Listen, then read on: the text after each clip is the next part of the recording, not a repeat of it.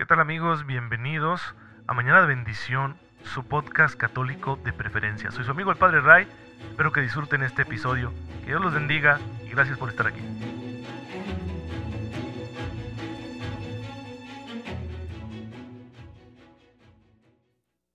Muy buenos días queridos hermanos, bienvenidos a su podcast católico favorito, Mañana de Bendición.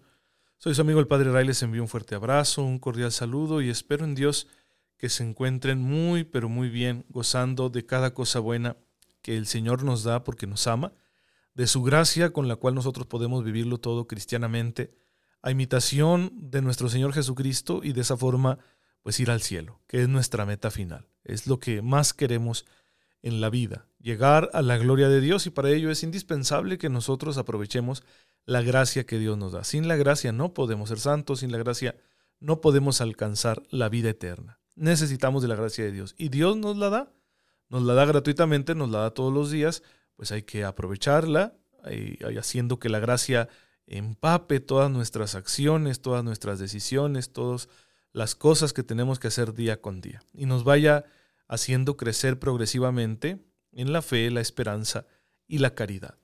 Como lo han hecho ya tantos hermanos nuestros, nuestros hermanos los santos. El día de hoy la iglesia celebra la cátedra de San Pedro. Es decir, celebramos el hecho de que Dios quiere pastorearnos a través de su Hijo y su Hijo, ¿sí? la misión pastoral de Cristo, está presente en la iglesia de forma sacramental, a través de la autoridad que ejerce el Papa, especialmente como sucesor de Pedro, y también los apóstoles con sus sucesores, los obispos, y en definitiva todos los sacerdotes y pastores de la iglesia, es decir, obispos, sacerdotes, diáconos, ejercemos una, una misión pastoral que viene de Cristo y esa misión Dios quiere que siga viva en la iglesia. Nos quiere pastorear así a través de la misma iglesia, a través de medios humanos. Esta capacidad que tenemos los pastores de enseñar y gobernar al pueblo de Dios debe estar anclada en el amor, en el conocimiento de Cristo, en el amor por las ovejas. Es muy importante que quienes ejercemos este ministerio lo hagamos de esta manera para ejercerlo bien, para que demos buen ejemplo, testimonio, seamos fieles a nuestros compromisos, defendamos al pueblo de Dios, al rebaño, lo alimentemos con los sacramentos, con la palabra, lo llevemos al encuentro definitivo con Cristo. Y además celebramos a otros santos, como siempre cada día la iglesia tiene una serie de, santos, un elenco de hermanos nuestros que ya lo lograron, ya están en la gloria de Dios. Yo quiero destacar hoy a San Papías. Sí, así se llamaba. Perdonen ustedes que los malos gustos que tenían los papás de aquel tiempo que así le ponían a sus hijos. No se crean, pues a lo mejor era un nombre muy popular en su tiempo. Se trata de un obispo que vivió durante el siglo II, que fue obispo de la ciudad de Hierápolis. Y los datos que tenemos de él son muy pocos, pero los hemos recibido gracias a una obra muy importante para la historia de la iglesia, una obra documental antigua que se llama Historia Eclesiástica de San Eusebio de Cesarea, que la va a escribir en el siglo IV. Entonces, eh, como que investiga, busca las fuentes y lo que le interesa a San Eusebio de Cesarea, también él es santo, es encontrar testimonio de la sucesión apostólica, es decir, de aquellos que conocieron a los apóstoles y que nos cuentan ellos acerca de cómo se vivía la fe en los primeros siglos, cómo la heredaron ellos de los apóstoles. Y dice de Papías, que fue obispo de esta ciudad de Hierápolis, compañero de San Policarpo, ambos fueron discípulos de San Juan, de San Juan Apóstol Evangelista, y que él les había enseñado de forma directa muchas cosas.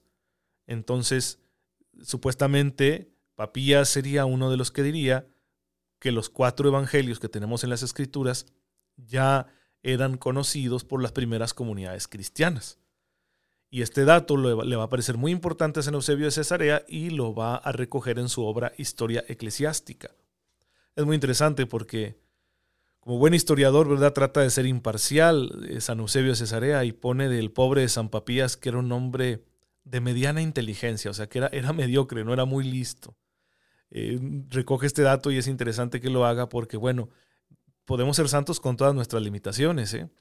Este hombre fue santo porque se dedicó a entregarle su vida al Señor y llegó a ser obispo de una gran comunidad y le transmitió lo que él mismo había recibido de los apóstoles, aunque no fuera una persona muy inteligente, como dice San Eusebio de Cesarea. Pues ahí tenemos un dato importante de fe, el ejemplo de un santo del que no sabemos gran cosa, pero nos damos cuenta lo importante que es la historia de la iglesia, que nos lo da a conocer. Y en este caso, gracias a esa obra importantísima que se llama Historia Eclesiástica de San Eusebio de Cesarea. Tenemos un santo escribiendo acerca de otro santo. San Eusebio dice que Papías escribió algunas cosas, pero no han llegado hasta nosotros los escritos de San Papías de Hierápolis. Pues bien, ahí tenemos el ejemplo de los santos y un dato histórico de interés para todos nosotros como católicos. Pero recuerden que aquí en Mañana de Bendición el hilo principal es hacer una reflexión sencilla, teológica, acerca de la persona de nuestro Señor Jesucristo. Y para ello nos estamos ubicando en la historia de la Iglesia, porque para comprender cómo ha evolucionado la comprensión teológica que la Iglesia tiene del Señor, es necesario conocer la historia de la misma. Por eso estamos dándonos tiempo para hacer este recorrido histórico. Ya hablamos de la Iglesia antigua, hablamos de la Iglesia medieval, estamos ahora hablando de la Iglesia durante la Edad Moderna. Durante la Edad Moderna hay una serie de procesos sociales, culturales, que son muy importantes para entender el cristianismo en la situación actual. En primer lugar, tenemos el proceso de secularización. Cada día la visión religiosa del mundo va siendo marginada, expulsada de la vida pública. Cada día influye menos la postura religiosa en la configuración social. Segundo, surgen los nacionalismos. La identidad de la persona se define ante todo por el país al que pertenece y trata de guardar una semejanza cultural y también religiosa con sus conciudadanos. Así que si vivimos en la España de la Edad Moderna, pues es seguro que seamos católicos, mientras que no va a ser tan seguro si vivimos en otro país europeo como Inglaterra o los Países Bajos o Alemania. Entonces tiene que ver mucho esto con la identidad. En ocasiones, por ejemplo, se piensa que si alguien aquí en un país mayoritariamente católico no es católico, entonces tampoco eh, está con este país, tampoco es patriota. Es decir, el español que no es católico, pues no es español. Y lo mismo le sucede a los católicos en Inglaterra. Si Los ingleses no son católicos, ellos se separaron de, la iglesia de Roma, entonces el católico, el papista, el que sigue, continúa obedeciendo al papa, ese no es inglés. Entonces sucede mucho esto, la identificación nacional por encima de la identificación religiosa. Y se configura un régimen, el régimen absolutista, que hace que las naciones europeas concentren el poder en la figura del rey y luego esto ayuda ciertamente a ese proceso de homogeneización, es decir, de unificación cultural, que hará de las eh, naciones europeas grandes potencias, potencias coloniales, que van a conquistar muchos lugares del mundo y van a llevar allá su cultura. Es la expansión de Europa en realidad. Por primera vez, las naciones europeas van a tener una relevancia mayor que los imperios orientales por primera vez desde la caída del Imperio Romano. El Imperio Romano fue una gran potencia, no hay duda. Pero posteriormente las naciones europeas se fragmentaron. ¿sí? Su surgimiento al caer el Imperio Romano hizo que fueran pequeñas unidades mucho más débiles en el sentido político y militar, comparados, por ejemplo, con el imperio de los persas sasánidas, ¿sí? por poner un ejemplo, o el imperio chino o el imperio mongol. Fueron grandes imperios. Los mongoles conquistaron prácticamente todo el continente asiático y llegaron a las profundidades de Europa. O con el imperio de los abásidas, de los, de los musulmanes, y posteriormente de los turcos otomanos, que fue otro gran imperio. En cambio, las naciones europeas habían estado confinadas al continente europeo y fraccionadas en múltiples eh, pequeñas naciones. Sin embargo, con este proceso viene ahora el que las naciones europeas se van a convertir en verdaderos imperios. Va a haber un imperio portugués, un imperio español, un imperio francés, un imperio británico. Podemos decir también hasta cierto grado un imperio de los Países Bajos. Otras naciones en menor grado también van a ser colonialistas, pero principalmente estas van a convertirse en naciones muy poderosas al mismo tiempo que Rusia. Por el otro lado, la parte oriental de Europa, Rusia se convierte en el gran imperio, empujando a los turcos, empujando a los mongoles hacia las regiones de Asia Central, mientras ellos se van adueñando de la parte de Asia que está más cercana a Europa. Bien, esto hace que la cultura europea se vuelva la preponderante. Y la cultura europea, en este proceso de secularización, se va a volver racionalista. Es en la Edad Moderna cuando empieza a desarrollarse el método científico experimental, de manos principalmente de Francis Bacon, eh, creo que así se llama, y Robert Hooke. Bueno, así se llama, no sé si se pronuncian así. Eh, estos dos autores van a sentar las bases del método científico experimental que nosotros ya conocemos, ¿no? Con el planteamiento del problema, la hipótesis, la experimentación u observación y luego ya la conclusión en una teoría o ley. Lo cual, que ya venía de atrás, venía de la Edad Media, hay que decirlo, pues se va a convertir en un instrumento muy importante para el desarrollo técnico de la humanidad, porque ahora podemos encontrar mejor cómo funcionan las cosas y por lo tanto manipularlas a favor del hombre. Todo apunta pues a que se centre la vida social en el hombre. Hay un giro antropocéntrico. Y se ve a la razón como el gran instrumento para que el hombre se realice en la libertad, para que el hombre llegue a ser feliz, hay que confiar en la razón. Y va surgiendo la idea del continuo progreso. También en el pensamiento filosófico vamos a experimentar una evolución que nos va a llevar a ir saliendo de la preponderancia que tenía la metafísica en el pensamiento, en la filosofía. Esta metafísica, no se imaginen ustedes la de estos libritos rarones, ¿verdad? Supersticiosos y de mezcla de doctrinas que encontramos nosotros hoy en día, no. Con la palabra metafísica que se le atribuye a Aristóteles encontramos nosotros la expresión de que el ser, la realidad de las cosas, está más allá de lo físico, más allá de lo que es sensible. E, esta es una idea muy importante para la filosofía en la edad antigua y en la, y en la época medieval. Ahora se toma distancia de esto. Ya René Descartes empieza a alejarse de esta postura de la metafísica y no se diga los empiristas, especialmente los ingleses, con Hume a la cabeza. David Hume va a ser uno de los padres del empirismo, que van a decir, no, solo existe lo que podemos ver, lo que podemos tocar, lo que podemos comprobar mediante un instrumento científico. También el filósofo alemán Emmanuel Kant pues va a influir mucho al hacer una crítica de la razón y decir que no podemos conocer la realidad de las cosas sino solo su aspecto exterior al que él da el nombre de fenómeno. Solo podemos conocer los fenómenos, no las cosas en sí. Tiene sentido todo esto porque se va comprendiendo mejor cómo funciona el conocimiento humano, cómo funcionan nuestros mismos sentidos.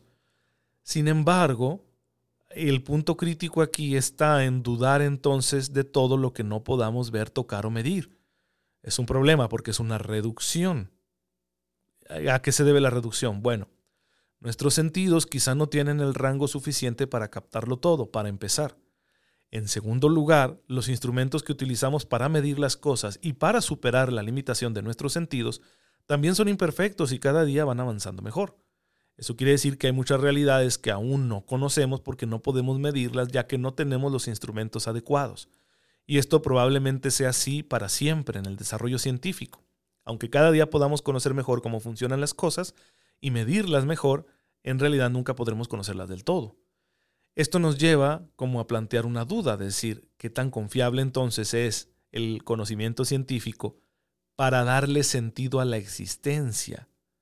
Porque es confiable para decirnos cómo funcionan las cosas, los objetos, la materia, y cómo podemos nosotros manipularlo a nuestro favor. Podemos utilizar la materia para beneficio del ser humano. Ahí está lo bonito de la ciencia.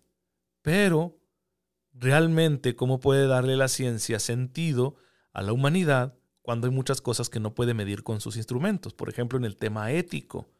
¿Cómo vamos a organizar nuestra sociedad para que exista un orden moral que nos ayude a progresar, a estar en paz, a no matarnos unos a otros, si la ciencia no puede medir el tema del bien y del mal? Y algún empirista dirá, el mal y el bien no existen, porque no los podemos medir, que lo cual es una absolutización de lo que la ciencia puede hacer y no es, esa afirmación no es científicamente comprobable. Entonces entramos al tema de la reflexión, del debate filosófico. Pero sí se va a crear ese clima que se va a ir profundizando cada vez más y que va a ser disparado por el movimiento que se llamó enciclopedista. El enciclopedismo surge con la idea de tener un conocimiento universal que le dé al todo el ser humano una base de las cosas que existen, una base de datos a la que se pueda acceder para encontrar ahí un conocimiento cierto. Y de ahí vienen las famosas enciclopedias. Bien, también este movimiento se le va a conocer como ilustración, porque buscan sacar al hombre de la oscuridad de la metafísica y de la religión para hacerlo llegar a la luz de la razón. Se proponen que sea la razón el principio organizador de la sociedad, que sea la razón el modo como el ser humano se entienda. Y junto con ello viene la idea del progreso continuo, es decir, si confiamos en la razón, si confiamos en el desarrollo científico, si confiamos en el método eh, experimental, iremos progresando sin detenernos. ¿Sí? Y este progreso tarde o temprano va a traer una utopía, una felicidad a toda la humanidad. Se cree en eso. Sin embargo, se sigue partiendo de una serie de preconcepciones que no siempre son verificables. El caso más claro en este sentido lo tenemos en la obra de Juan Jacobo Rousseau. Juan Jacobo Rousseau es un ilustrado que escribe un tratado sobre la educación, y él es el que va a proponer, de una forma quizá más clara, el mito del buen salvaje. Se refiere esto a la idea de que es la sociedad supuestamente civilizada la que corrompe al ser humano.